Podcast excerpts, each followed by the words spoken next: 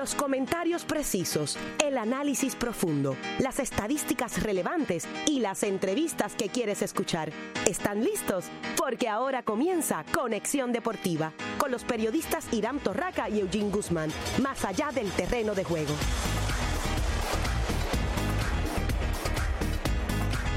Saludos seguidores de deportes, bienvenidos a otra edición de Conexión Deportiva. Soy Irán Torraca, aquí en directo desde Chimis, en Chimis Bayside, en Paseo Caribe, junto al compañero Eugene Guzmán.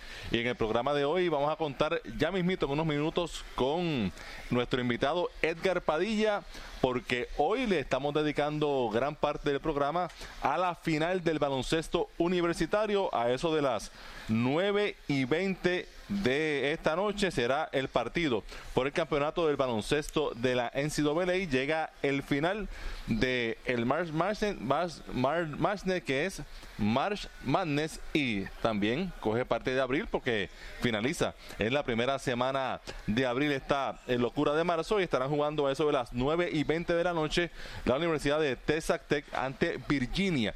Equipos ambos, ambas universidades que estarán por primera vez disputando el campeonato del baloncesto de la NCAA.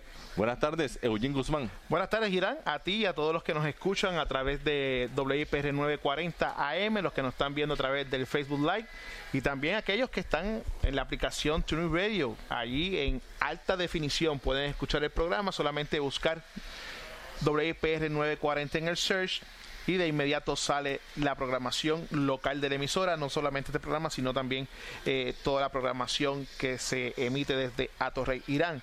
Estos dos equipos, por primera vez, buscando un cetro nacional y ambos buscando por primera vez en la historia la victoria número 50 en una temporada de baloncesto colegial. Y estamos aquí en Chimis Bayside porque pueden venir hasta aquí y ver ese partido que como indicamos eh, comenzará a las 9 y 20 de la noche. Será transmitido por la cadena CBS y aquí en Chimis hay pantallas ni votando las pantallas gigantes, eh, ahí donde quiera que usted se acomode.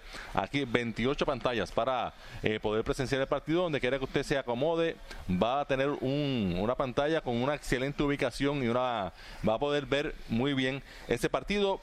¿Cómo llegaron aquí estos equipos? Pues mira, Virginia derrotó por un punto en un juegazo, un juego bien dramático, 63 por 62 a Auburn el sábado en el primer partido del Final Four y fue un juego Eugene que Virginia parecía encaminado a una fácil victoria. Virginia el único número uno eh, de los que llegaron al Final Four, el único eh, que primer sembrado en su región que llegó hasta el Final Four, ganaba 57 por 47, restando 5 minutos 24 segundos y ahí Auburn realizó un avance de 14 a 0 que los colocó al frente, 61 por 57, restando apenas 17 segundos y ahí parecía que se iba a dar la sorpresa que Auburn que había sido una de las historias interesantes en este, en este torneo, en esta locura de marzo de este año, que tiene tenía como su principal cheerleader ahí cerquitita a Charles Barkley, egresado de esa institución,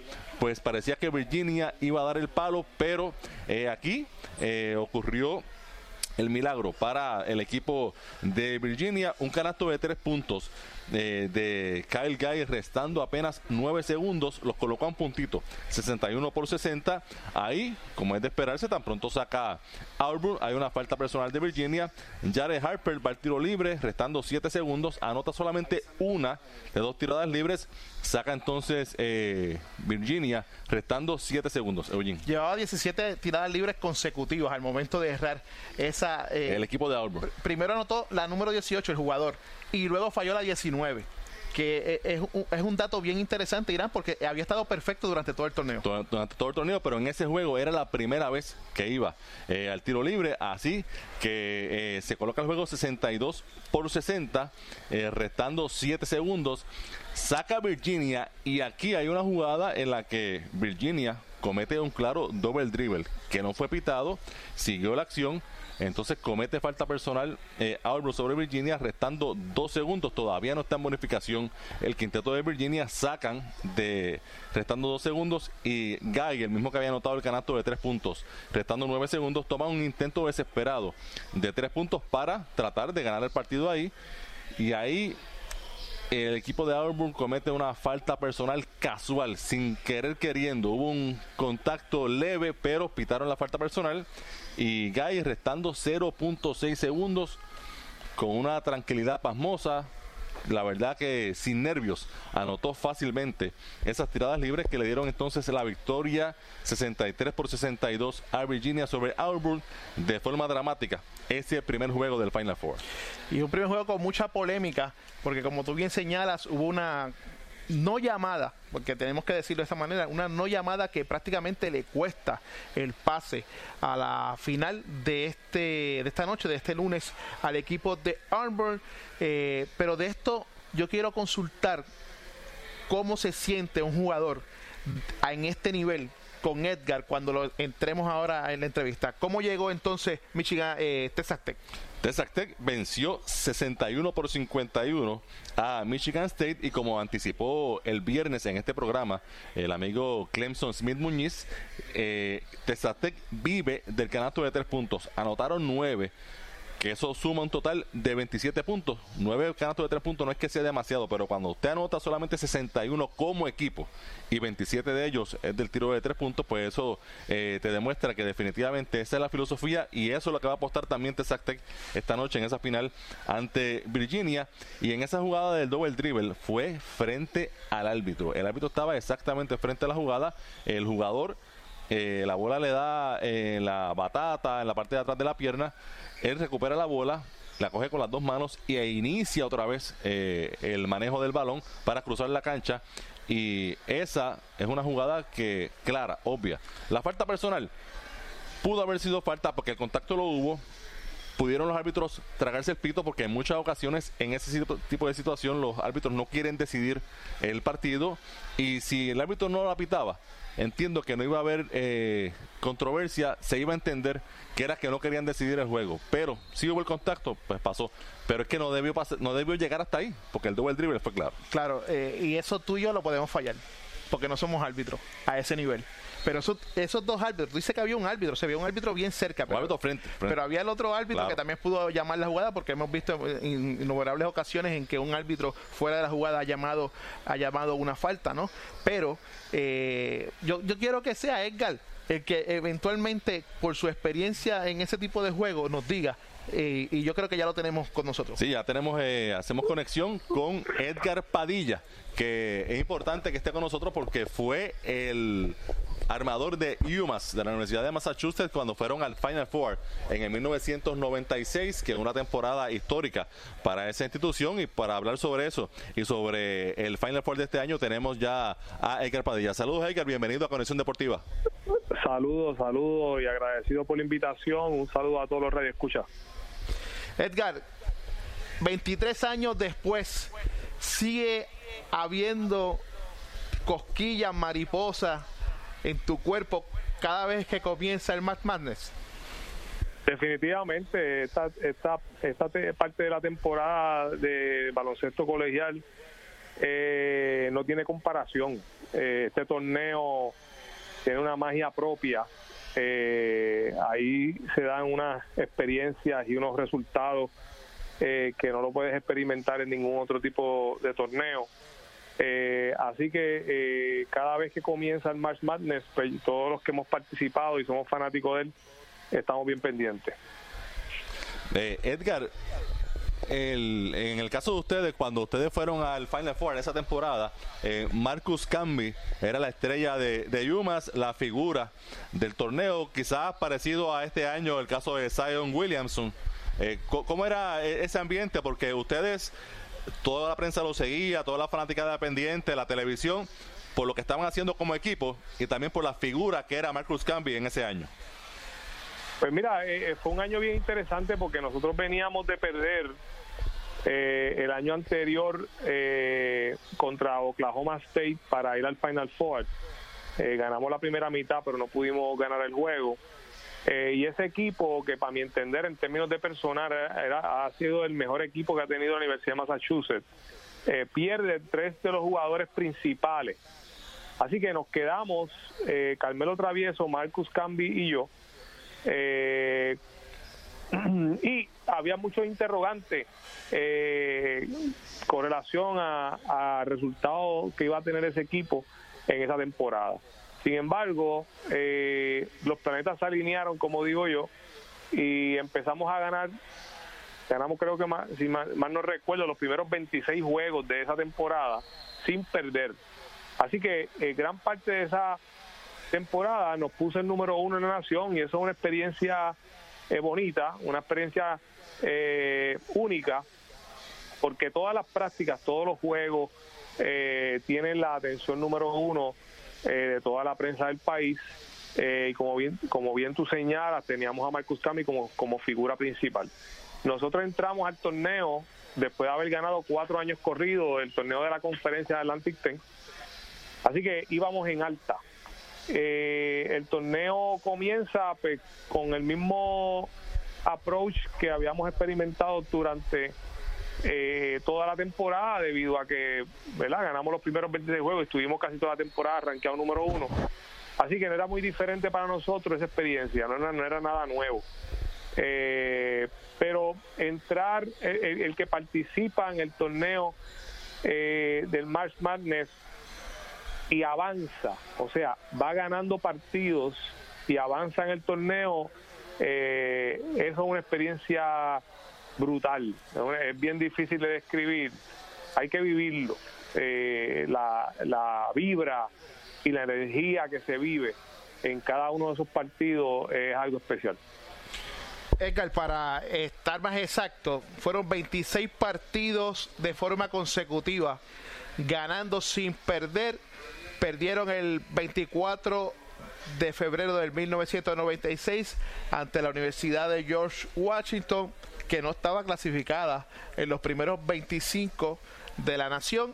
En esa corrida que ustedes dieron para llegar entonces al March Madness, tuvieron que enfrentarse a siete equipos sembrados en los 25 mejores de la nación.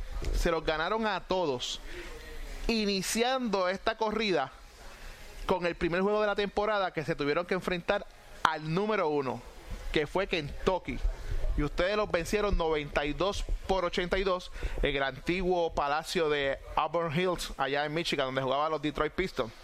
Lo interesante de esto es que eventualmente ellos son los verdugos de ustedes en el Final Four. Sí, estamos hablando eh, uno de los equipos más eh, duros en la historia de NCAA. Eh, la gente no se debe olvidar que ese equipo de los 13 jugadores, creo que 11 fueron drafteados en la primera ronda. O sea, tenían un talento increíble. Eh, nosotros pues, teníamos una rotación de 7 jugadores. Eh, no, el scouting que hicieron para ese segundo juego, pues eh, realmente hay que darle mucho crédito a Rick Pitino y su equipo de trabajo que tenían a cargo ese equipo. Y muchas de las cosas, pues, eh, no las pudimos descifrar en la marcha y realmente estábamos jugando con un mejor equipo. Eh, era el personal que tenía ese equipo era increíble. Eh, muchos, muchos, muchos en la, en, en, la nación dijeron que ese era el juego de campeonato. Cualquiera que ganara ese juego iba a ganar el campeonato eventualmente. De hecho, creo que ellos se fueron contra Syracuse y nosotros le dimos una pela de 20 en, en Hawái a Syracuse. Eso es así. Y eventualmente se convirtieron en los campeones de ese año el equipo de Kentucky. Interesante, Edgar, cómo vive un jugador esta locura. Porque todos sabemos que hay muchas alegrías, hay muchas tristezas, hay muchas decepciones. Y quiero que abundes en cuanto a las decepciones. Cuando un jugador, una universidad, un equipo, tiene que enfrentar una situación como la que vivió Auburn, que buscando su primera final en un campeonato de la, de la NCAA, lo ve perdido, lo ve echado a, la basura, si podemos decir de alguna manera, por una llamada de un oficial que no hizo cuando todo el mundo se dio cuenta de que había que llamar la jugada.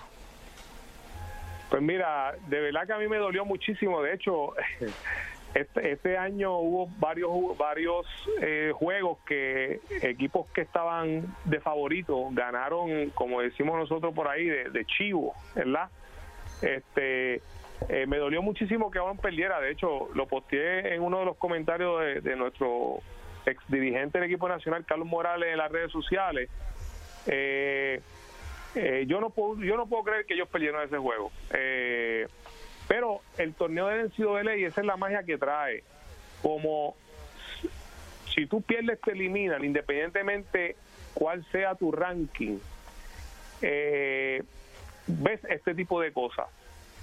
Muchas veces se da que un equipo juega lleva un ritmo bien bueno y de momento le toca un juego de, de el torneo de la NCAA y no meten la bola. No te meten la bola y no meten y no meten y no meten y pierden. Y eso es sumamente frustrante porque tú trabajas todo el año para ese torneo. Tú trabajas todo el año para poder avanzar en ese torneo. Y cosas como esas pues ocurren. Yo recuerdo, yo no estaba todavía en la Universidad de Massachusetts, pero el año anterior de yo entrar, en 92, la Universidad de Massachusetts va al torneo, gana el primer juego, el segundo juego era contra Kentucky y pierden después de haber hecho un avance atrás, por 20 puntos porque le, el árbitro le pitó una técnica a Coach Calipari porque se pasó del coaching box. Y esa técnica cambió el juego y perdieron.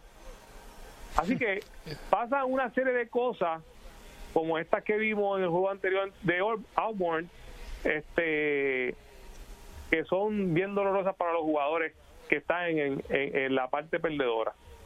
Eh, Eugene mencionaba el, el double dribble que no fue pitado, pero también fue la controversia con, la falta personal que sí pitaron de tres puntos, que fueron los tres tiradas libres que le dieron la victoria finalmente a, Virginia. Eh, Edgar, para ti, ¿e, ¿eso fue falta personal? ¿Se, debió cantar esa falta? Eh, pues mira, todo, todo el mundo del básquet sabe que los árbitros no están para decidir los partidos, y menos en un juego tan importante como ese. Los árbitros deben dejar que los jugadores decidan el juego. Eh, así que esa falta personal es totalmente innecesaria en ese momento del juego.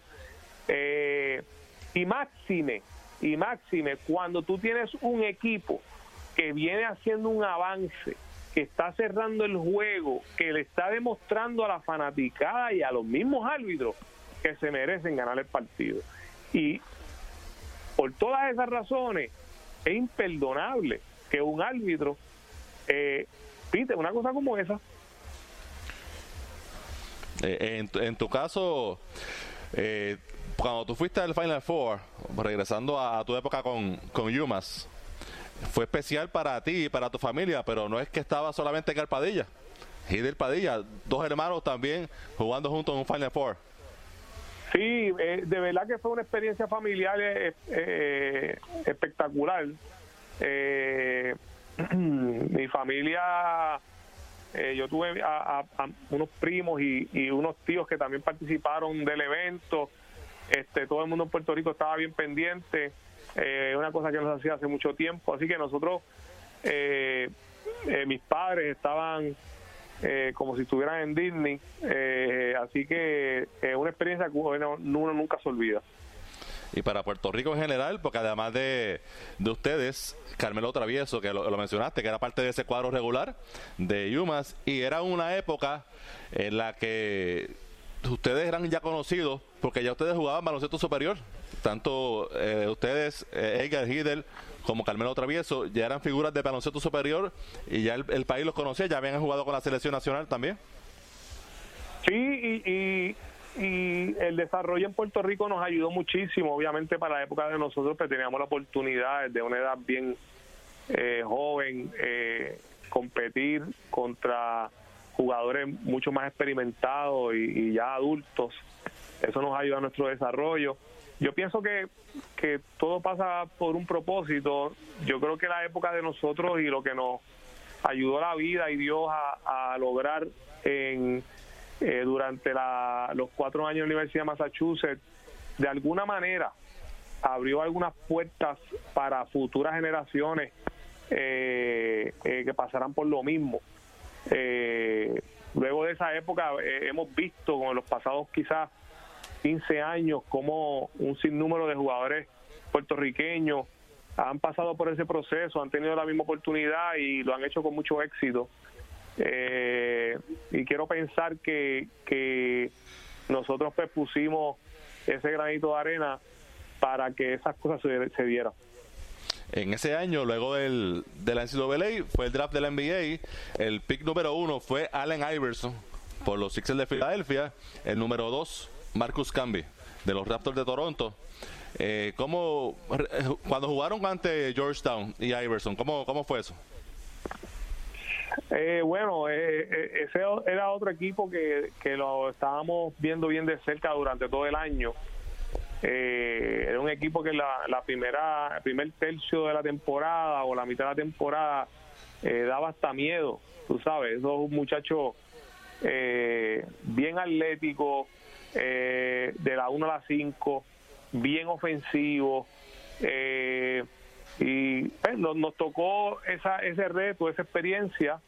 Alan Iverson, pues, un Hall of Famer, un jugador, era bien, bien difícil eh, de, defender.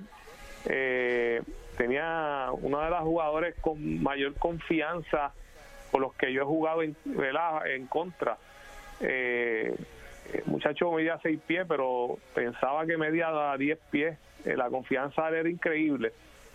Sin embargo, ¿Y te, tocaba a ti diablo Bueno, le, realmente lo, lo a veces, en varias veces en el juego, pero quien, quien tuvo la asignación defensiva fue Carmelo Travieso. Eh, nosotros nos preparamos muy bien para ese juego. El Scouting Report eh, fue espectacular.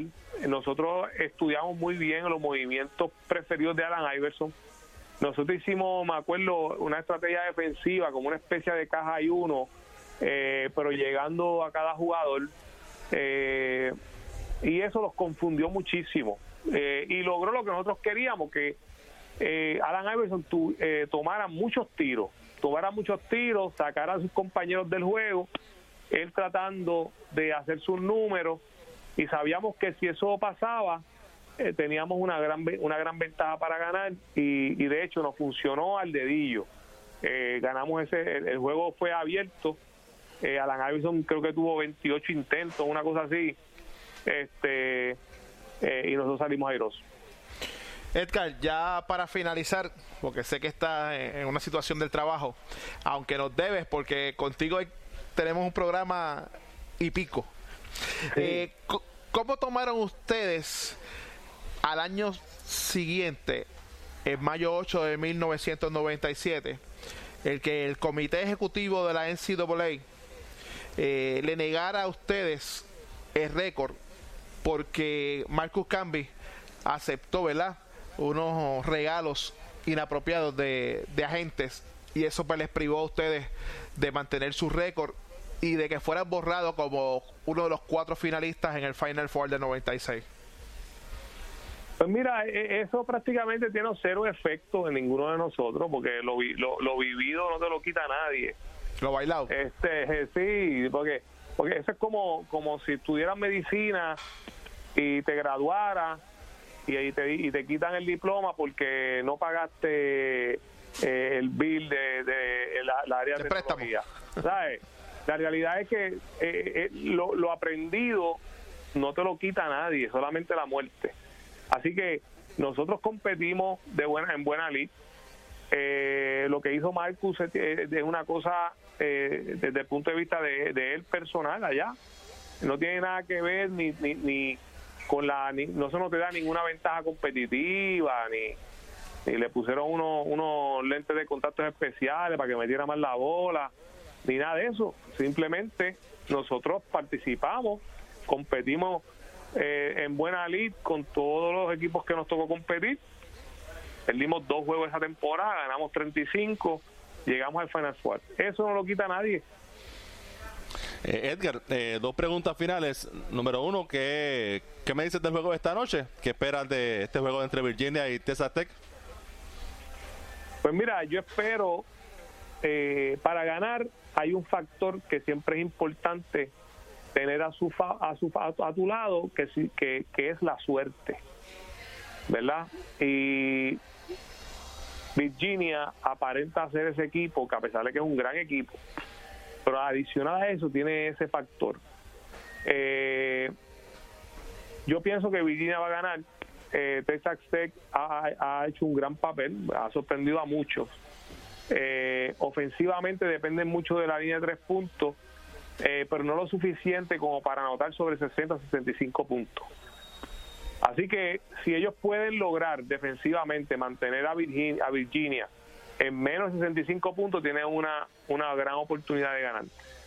Si no, se la van a ver bien duro. Yo pienso que gana Virginia.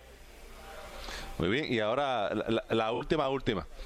Eh, ¿qué, te ha parecido el desarrollo de, la carrera como dirigente de John Calipari, que se hizo famoso obviamente con lo que hizo Yumas, fue la NBA, regresa al baloncesto colegial, ahora está con Kentucky, el verdugo de ustedes, en el 1996, y se ha convertido en uno de los dirigentes eh, más famosos, más con más reputación eh, en la NCAA y también controversial por algunas de sus expresiones. Bueno, la carrera de Coach eh, ha sido una legendaria. Eh, Alipari es un ganador indiscutible, eh, eh, basado en una cosa que yo comparto con él desde el punto de vista profesional y personal, y es que él lleva su carrera basado en el beneficio del jugador, ¿verdad? En el mundo laboral yo soy muy creyente en que uno tiene que basar sus cosas en el beneficio de los empleados, porque son los que dan el servicio. Y él tiene la misma filosofía. Tú tienes que basar el éxito de la universidad en el éxito de los jugadores. No es que la universidad gane campeonato y haga tanto dinero, no.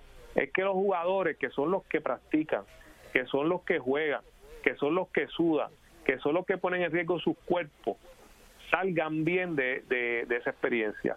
Y eso le ha dado un éxito brutal. Por eso es que los grandes jugadores quieren ir a jugar con él, porque él cuida a esos jugadores, él cuida sus carreras. Por eso es que ves que el 70-75% de los jugadores desde que él está en Kentucky los draftean en la primera ronda. Eso es récord. Ha sido el único jugador, el único coach que ha podido tener cinco jugadores en un mismo año drafteados en la primera ronda. Eso es récord. Así que eh, eh, esa es su filosofía, los jugadores la han comprado muy bien. Eh, ya es un Hall of Famer, ha tenido un éxito increíble, tiene una capacidad de sacar lo mejor de ti de una manera increíble. Por eso es que es un coach Hall of Famer, un coach ganador. Y seguirá hasta que, mientras Dios le dé salud. Eso es así. Bueno, Edgar, agradecemos de sobremanera el que haya sacado tiempo. Volvemos y repetimos, nos debes tiempo porque hay que hablar sobre cómo ves el baloncesto superior nacional en este momento. Que nos explique por qué después de haber estado ligado a la organización de los Piratas de Quebradilla y ganar un campeonato, no te repitieron la proyección del equipo nacional hacia el próximo Mundial en China 2019 y por qué a pesar de que siguen saliendo jugadores hacia el baloncesto de Estados Unidos, muy pocos están en los programas grandes en la NCAA. Estaremos siempre a sus órdenes. Gracias por la invitación. Eh, le deseo mucho más éxito que han tenido en su programa y un saludo a toda la radio escucha fanáticos del básquet en Puerto Rico. Muchas gracias. Ah, ahí escucharon a Edgar Padilla, quien fue armador del equipo de Yumas en el 1996 cuando llegaron hasta el Final Four, como le indicó, 35 victorias, dos derrotas eh, durante esa temporada. Eh, también es interesante lo que mencionaba Edgar. Eh, Edgar obviamente fue un jugador destacado que el baloncesto superior nacional, también estuvo en la selección nacional, estuvo en el equipo del Mundial Sub-22 de 1997, medallista de plata que llegaron invictos hasta el juego de campeonato ante Australia. Allá en Australia. Hay que hacer la aclaración, eh, disculpa Irán, ese ha sido el, el escalafón más alto que ha alcanzado una selección de nosotros a nivel mundial. Sí, a nivel de baloncesto, correcto. Y es interesante al final lo que mencionaba del coach eh, John Calipari, porque eh, con Calipari eh, se hizo, se ha hecho famosa la frase one and. Y él ha sido de los favorecedores de las personas que ha sido partidario de esa filosofía de que los jugadores participen un año en el baloncesto colegial que usen la NCAA como trampolín para un gran contrato en la NBA y no que se olviden de la parte de estudiar, que se acabe esa hipocresía, que ellos no están ahí para graduarse académicamente, que la graduación de ellos es precisamente este torneo de la NCAA y que se completa la ceremonia es el draft de la NBA y esa por esa filosofía ha tenido eh, ha sido controversial. Algunos coaches de la vieja guardia no simpatizan con John Calipari pero tiene éxito. Y como dijo eh, Edgar los jugadores de él jugadores buenos quieren jugar para sus programas y sus jugadores pues llegan a la NBA y tienen mucho éxito. Vamos a hacer la pausa en Conexión Deportiva y luego regresamos aquí a Chimis Bayside en Paseo Caribe. Si te apasionan los deportes, Conexión Deportiva es para ti, más allá del terreno de juego. Mamá le gritaba a papá por su forma de beber. Eso me enloquecía hasta que mamá fue a grupos de familia Alanon. Yo quería tener una mejor relación con mi papá, entonces pensé ir a Alanon o a Latín. Me alegra haber ido. ¿Le preocupa la bebida de otra persona? Le sorprendería lo que podría aprender de personas como usted en un grupo de familia Alanon o Alatín. Llame al 1-888-4-ALANON o vaya a alanon.org.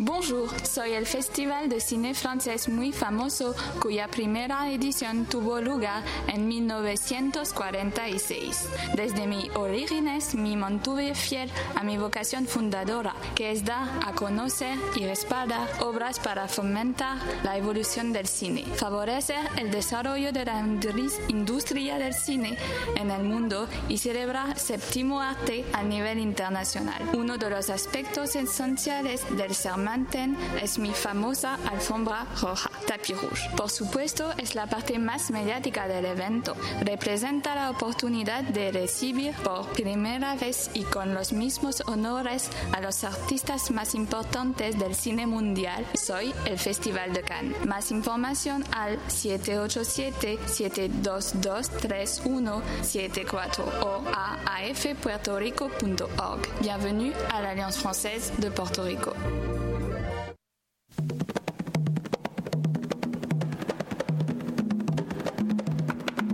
Soy Rafi Torres invitándoles muy cordialmente para que escuchen este domingo de 10 de la mañana a 5 de la tarde la rumba del Gisocroide con un escogido de música excelente. Porque lo de nosotros es cultura y cafetín en la rumba del Gisocroide los domingos a las 10 de la mañana por WIPR 940 AM porque el deporte también es noticia. Esta es tu conexión deportiva, más allá del terreno de juego.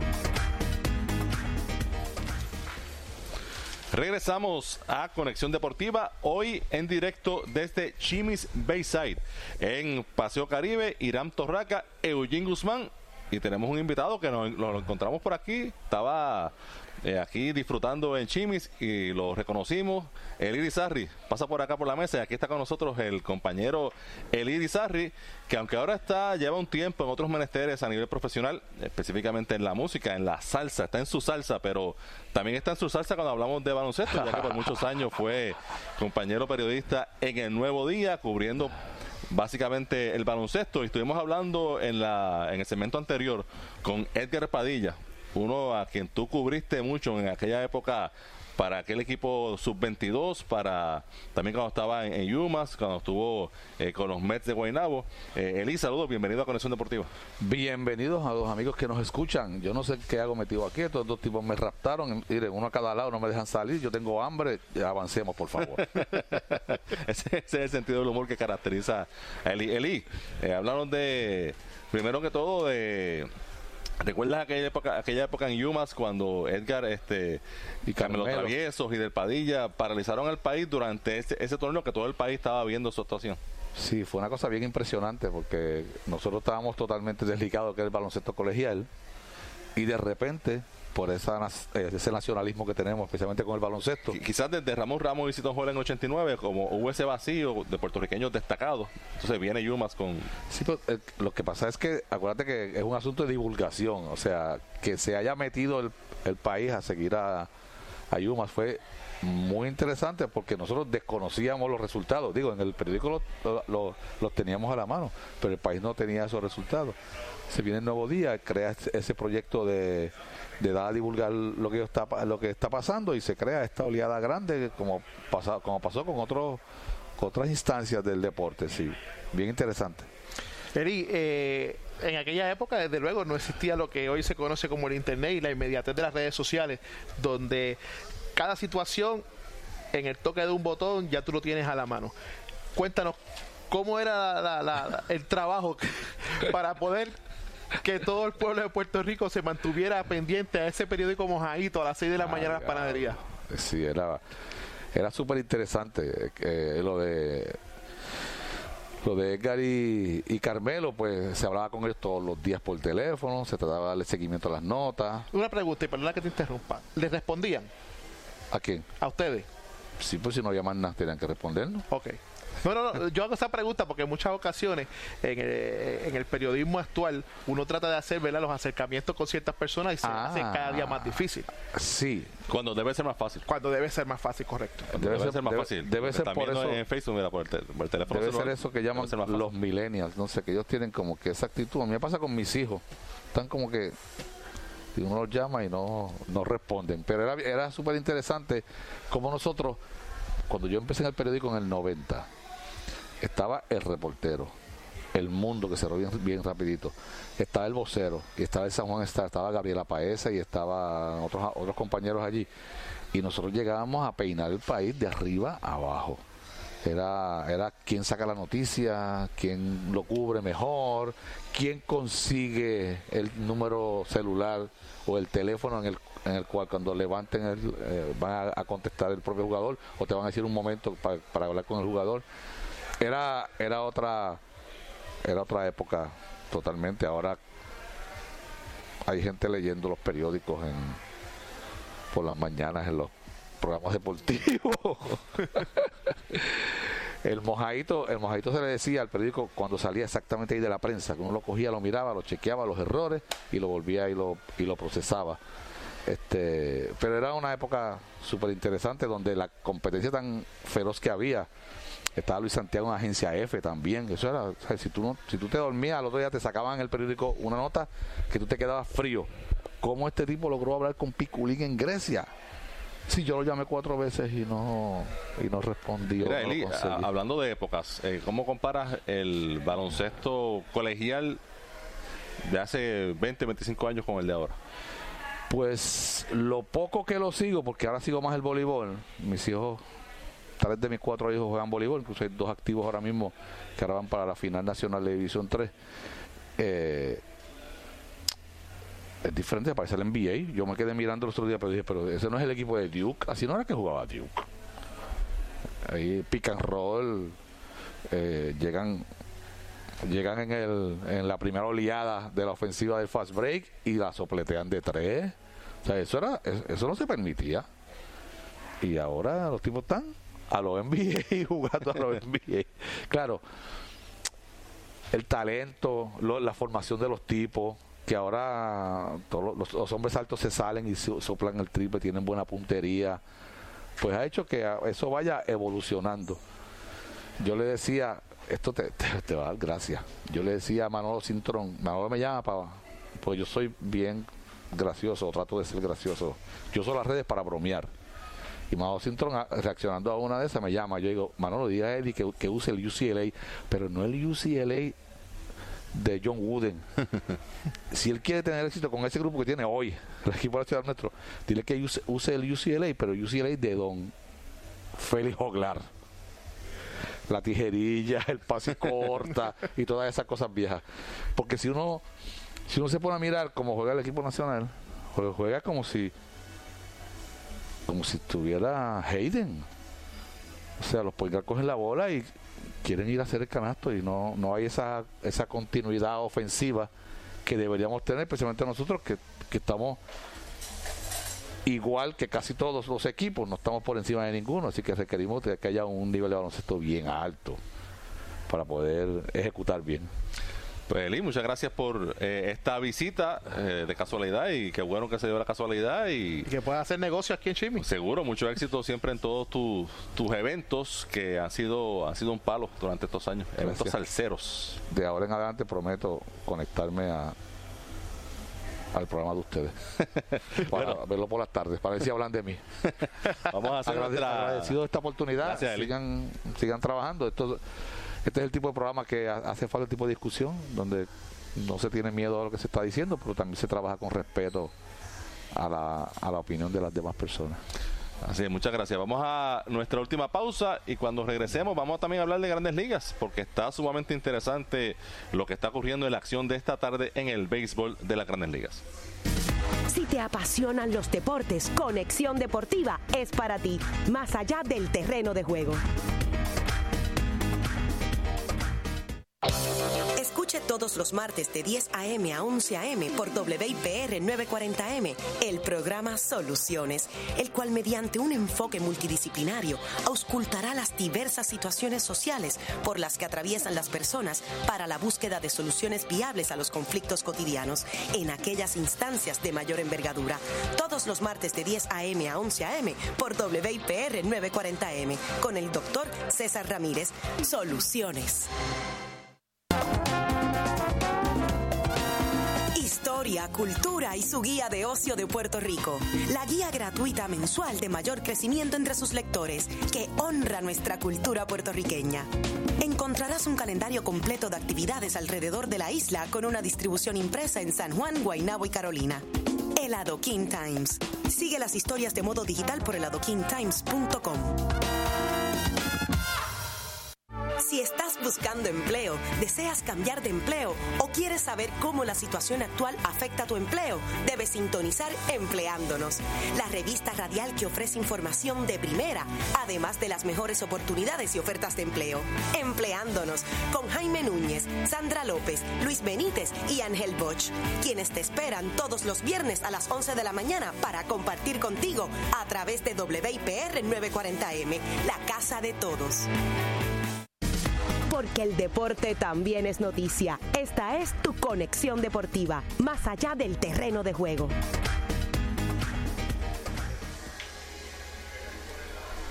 Y regresamos nuevamente a Conexión Deportiva, hoy desde Chimis Bayside, acá en Paseo Caribe, donde esta noche a las 9.20 podrán ver en 28 pantallas en alta definición el partido final del torneo de la NCAA que presentará el equipo de Virginia y Texas Tech buscando ambos su primer campeonato en su historial. Oye, Irán, y antes de entrar a Grandes Ligas, ya está lista lo que va a ser la postemporada del voleibol superior femenino.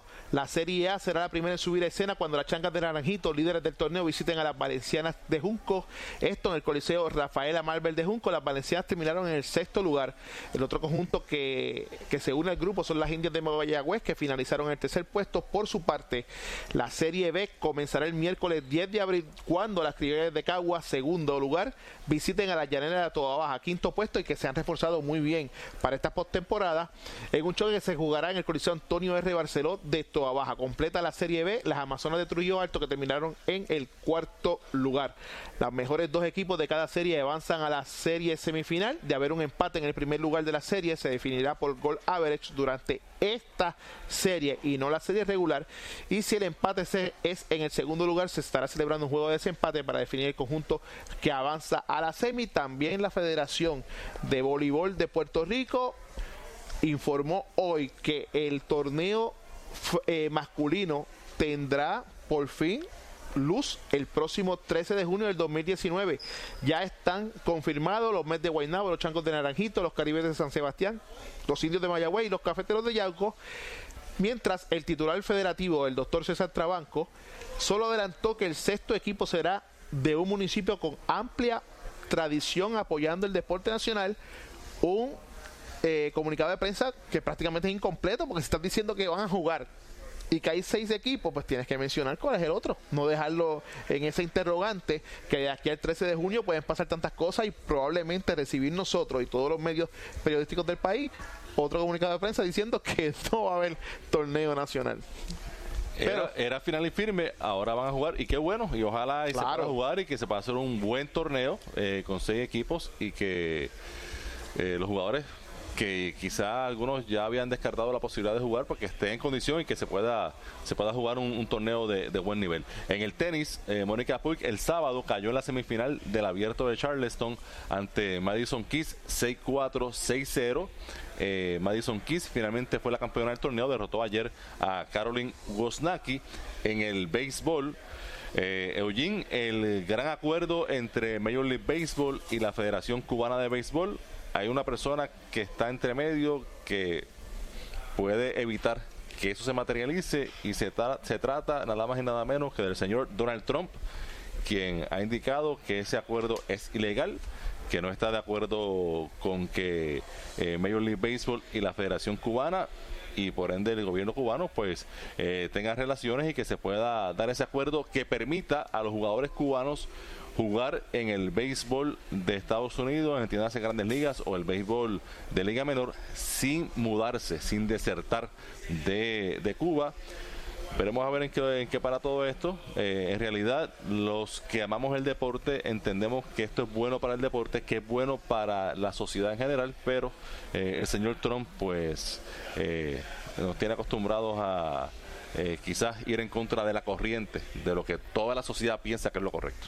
Eso es así. Y antes de seguir con el béisbol, en este caso de la Grandes Ligas, déjame tocar un punto de la AA. Normalmente los lunes tenemos a Titito, pero por el programa especial que tenemos hoy, pues tendremos que escucharlo en el día de mañana. Pero sí hay una nota bien positiva que es que el último equipo que se encontraba invisto, que era eh, Florida, cayó 14 por 7 ante el equipo de Utuado. No obstante, en el segundo encuentro, Florida volvió a la ruta ganadora, venciéndolos 7 a 1. Ya mañana tendremos toda la información de lo que ocurrió este pasado fin de semana en el béisbol AA con Héctor Titito Rosa. En las grandes ligas, Mike Trout fue seleccionado jugador de la semana. En la Liga Americana, Trout conectó cinco cuadrangulares y remolcó nueve carreras en la serie entre Los Angelinos y Texas. En este fin de semana, en la Liga Nacional, el jugador de la semana fue Cody Bellinger de los Dodgers de Los Ángeles. En esta semana conectó tres honrones con 10 empujadas, pero en la temporada suma ya siete cuadrangulares, 18 empujadas, batea para 455, tiene 20 hits y 17 carreras anotadas todo eso, líder de la Liga Nacional. Y está comenzando un año que pudiera ser eh, histórico, ¿no? Para un jugador primero de los Dodgers de Los Ángeles y sobre todo para un jugador de la Liga Nacional. Lo interesante de todo esto, Irán, es que el equipo de los Dodgers de Los Ángeles en este momento parece no tener ninguna debilidad. Y si esto va a ser el uso y costumbre, porque eh, los peloteros que están antes que él en la alineación y después de él en la alineación lo protegen de alguna manera. Así que, que Bellinger probablemente, si se libra de las lesiones, podrá tener una campaña de ensueño. Un jugador Irán, que es lo interesante de esto. Tienen 8 y 2 líderes absolutos en el oeste de la Liga Nacional. Y que es un jugador solamente de 23 años, o sea que sabemos, ¿verdad?, eh, lo que es capaz de hacer, pero este inicio ha sido eh, definitivamente extraordinario. En la acción de esta tarde ya hay algunos resultados finales. Los Rays de Tampa Bay siguen ganando, derrotaron 5 carreras por una a los Medias Blancas de Chicago. Los Rays juegan ahora para marca de 8 victorias y 3 derrotas. Los Cachorros de Chicago blanquearon 10 por 0 a los Piratas de Pittsburgh en la inauguración en el Ridley Field, en un juego en el que Javier Baez conectó un hit al estilo Vladimir Guerrero. La bola un lanzamiento arrastrado. Eh, Baez, el mago, hizo magia, lanzó el bate, el bate salió volando y la bola también, la bola cayó por encima del campo corto para eh, un imparable. Eso fue acción de esta tarde. Eh, esta noche comienza una serie sumamente interesante. Los Yankees de Nueva York que ayer completaron la barrida sobre Baltimore con día de tres honrones de Gary Sánchez. Van a Houston para enfrentar allí a Carlos Correa, Alex Breckman, eh, José Altuve, Springer y compañía a los Astros de Houston. También hoy eh, comienza una serie entre los Dodgers y los Cardenales en San Luis. Y muy interesante, los Nationals otra vez ante los Phillies, ahora en Filadelfia. Eh, Bryce Harper jugando como local ante su antiguo equipo. Y eh, mañana se hará historia. Mañana se historia. Mañana eh, será la inauguración. Al fin Boston va a jugar en su parque, en el Fenway Park, luego de una gira de 11 juegos por el oeste. Eh, jugaron cuatro partidos en Seattle, cuatro en Oakland, tres en Arizona. El saldo fue tres victorias, ocho derrotas. Pero al fin el campeón va a tener la oportunidad de inaugurar en su estadio y será ante Toronto. El juego será mañana a las 2 de la tarde. A la 1 será la ceremonia de la entrega de la sortija del campeonato. Y además Además de todo eso, muy importante para Puerto Rico, es histórico porque será la primera vez que se van a enfrentar dos dirigentes nacidos, desarrollados, criados en Puerto Rico, eh, Charlie Montoyo por los Azulejos de Toronto y Alex Cora por los Medias Rojas, así que otro momento histórico en la rica historia del béisbol de Puerto Rico en las grandes ligas. Lo único malo que podemos ver en ese encuentro es que ambos equipos llegan con récord de 3 y 8 y de que hay una barrida ya sea de Toronto a Boston o de Boston a Toronto. Es una serie de dos juegos. Por, lo pues, menos que si es barrida no, no, va a pero, pero eh, va a uno de los dos, ¿verdad? A seguir poniéndolo en aprieto porque terminaría entonces con 10 derrotas.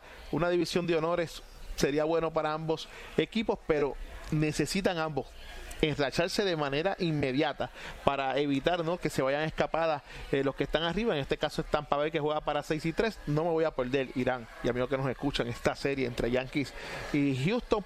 Eh, primero porque los Yankees de Nueva York siguen con sus maderos encendidos como terminaron el año pasado en el aspecto de cuántos vuelas cercas pueden ¿verdad? tener al final de la campaña, pero sobre todo porque también se van a enfrentar a un equipo de Houston que tiene eh, igual ofensiva, no tanto de larga distancia, pero también tiene un picheo que muy probablemente no tenía eh, su anterior adversario. Oye, y ayer eh, hubo tremenda mele en el juego entre Cincinnati y Pittsburgh. Cinco jugadores fueron expulsados y Yaciel Puig quería pelear él solito contra todo el equipo de, de Pittsburgh. Fue expulsado Puig, fue expulsado eh, David Bell, el dirigente de Cincinnati, otro lanzador de Cincinnati y dos relevistas de los Piratas de Pittsburgh. Lo interesante es que la situación ocurrió cuando Chris Archer, el derecho Chris Archer de los Piratas, le lanza eh, por detrás de la espalda a Derek Dietrich, que Derek Dietrich, si no lo saben, es el novio de Mónica Puig, eh, jugador de los Rojos de Cincinnati. Dietrich había conectado un cuadrangular eh, el, temprano en el juego y se quedó mirando la pelota, tiró el bate bien, suavecito, lo dejó caer y eso no le, gustó a los Piratas de Pittsburgh cuando vuelve a batear Dietrich, entonces ese lanzamiento por detrás de la espalda, de la espalda de a 93 millas de Chris Archer, pero si hay algún lanzador que celebra y que es un poquito pedante y arrogante. Perrón, dilo, perrón. Sí, es Chris Archer. Cada vez que poncha, cada vez que hay una situación, él la celebra. Él no es tímido al comentarle algo a, los bateadores. Y si usted hace eso, pues usted tiene que aguantar que cuando el contrario celebra un jorrón como lo hizo Deletrich. Así que por ese lado me parece innecesaria la reacción eh, de los piratas y eh, ni Archer ni Dietrich fueron expulsados del juego Chris Archer gana el partido finalmente, pero Dietrich conectó en la octava entrada otro cuadrangular, así que tuvo eh, la noche, posiblemente la tarde de su vida, Derek Dietrich con un par de cuadrangulares en ese partido de ayer. Irónicamente no fueron eh, suspendidos ni expulsados, que eh, es lo interesante de lo que es el béisbol. Hoy Pittsburgh 10 a 0. Una paliza, cometieron cuatro errores. Un juego, eh, tres de ellos de su campo corto en una sola entrada. Y hoy no hay juego de BCN. La acción continúa mañana y mañana vamos a abundar, eh, obviamente, con análisis de lo que pasa en el juego de esta noche del baloncesto colegial. También vamos a abundar sobre la situación del BCN, los juegos que mañana hay tres partidos. Tampoco hay NBA hoy porque siempre esta fecha se reserva a la NBA y no juega para que toda la atención sea sobre el juego de la NCAA. Así que mañana vamos a hablar sobre la NBA, lo que queda en el panorama que puede definir posiciones porque eh, ya eh, anoche eh, ya clasificaron los Nets y Orlando en el este también eh, aseguró Golden State la primera posición en el oeste y también en el este se definió la localía para la serie entre Indiana y Boston que los Celtics finalizaron cuartos aunque perdieron ayer ante Orlando y entonces será eh, Indiana quinto, Boston cuarto, Boston con la ventaja de cancha local para esa serie de primera ronda. Y ayer hubo un histórico partido donde los Rockets de Houston se enfrentaron a los Soles de Phoenix. Houston los venció 149 por 113. Y lo interesante de ese partido es que se estableció un récord en triples en un partido con 27 por parte del equipo de los Rockets. Hoy es un récord. Cuando vamos al récord, valga la redundancia, de lo que ocurrió en el partido final de la Conferencia del Oeste en el 2018, Houston cayó ante Golden State y lanzó de 27-0 del área de tres puntos. Así es el deporte. Un día las metes todas, otro día ni elevando oraciones al altísimo eh, entran por el canasto. Irán, y mañana también vamos a tener de invitados eh, un personal porque se celebra desde mañana hasta el próximo domingo la trigésima edición del torneo McDonald's que en este año fueron escogidos. Tenemos todos los detalles, pero esos detalles se los haremos llegar mañana. El torneo comienza mañana mismo y será eh, todo, todo el torneo jugado en la ciudad de San Juan. Recuerden, 9 y 20 de la noche, bola al aire eh, en el juego en Minnesota, en el juego entre eh, Texas Tech y Virginia por el campeonato de baloncesto colegial habrá historia porque el que gane será su primer eh, campeonato. En el caso de Texas Tech, nunca habían ido a un Final Four. Eh, no es un colegio, como decía eh, Clemson, que se caracterice por baloncesto, es más fútbol americano. Pero en el caso de Virginia Tech, había dos veces al Final Four, 81 y 84, primera vez que están en la final. Y rapidito ya en los últimos minutos, por aquí tenemos al licenciado José Julio Aparicio de Chimis para gracias por recibirnos nuevamente. y así que ya esta noche, todo el que quiera ver el partido, aquí es el lugar con 28 pantallas para ver el partido. Eso es así en Chimis para ustedes y para todos su radio escucha y para todo el pueblo puertorriqueño. Estamos aquí en Paso Caribe, donde era Blue Martini. Esta es la casa del deporte. Precisamente hoy, Irán, tenemos a los presidentes de las federaciones deportivas viniendo para precisamente ofrecerles el lugar como el sitio donde las federaciones pueden venir a hacer sus fundraisers y sus actividades, sus conferencias de prensa, porque Chimis es la casa del deporte aquí van a estar todos los juegos y se fomenta desde equipos pequeños hasta equipos profesionales que vengan aquí y esta es su casa.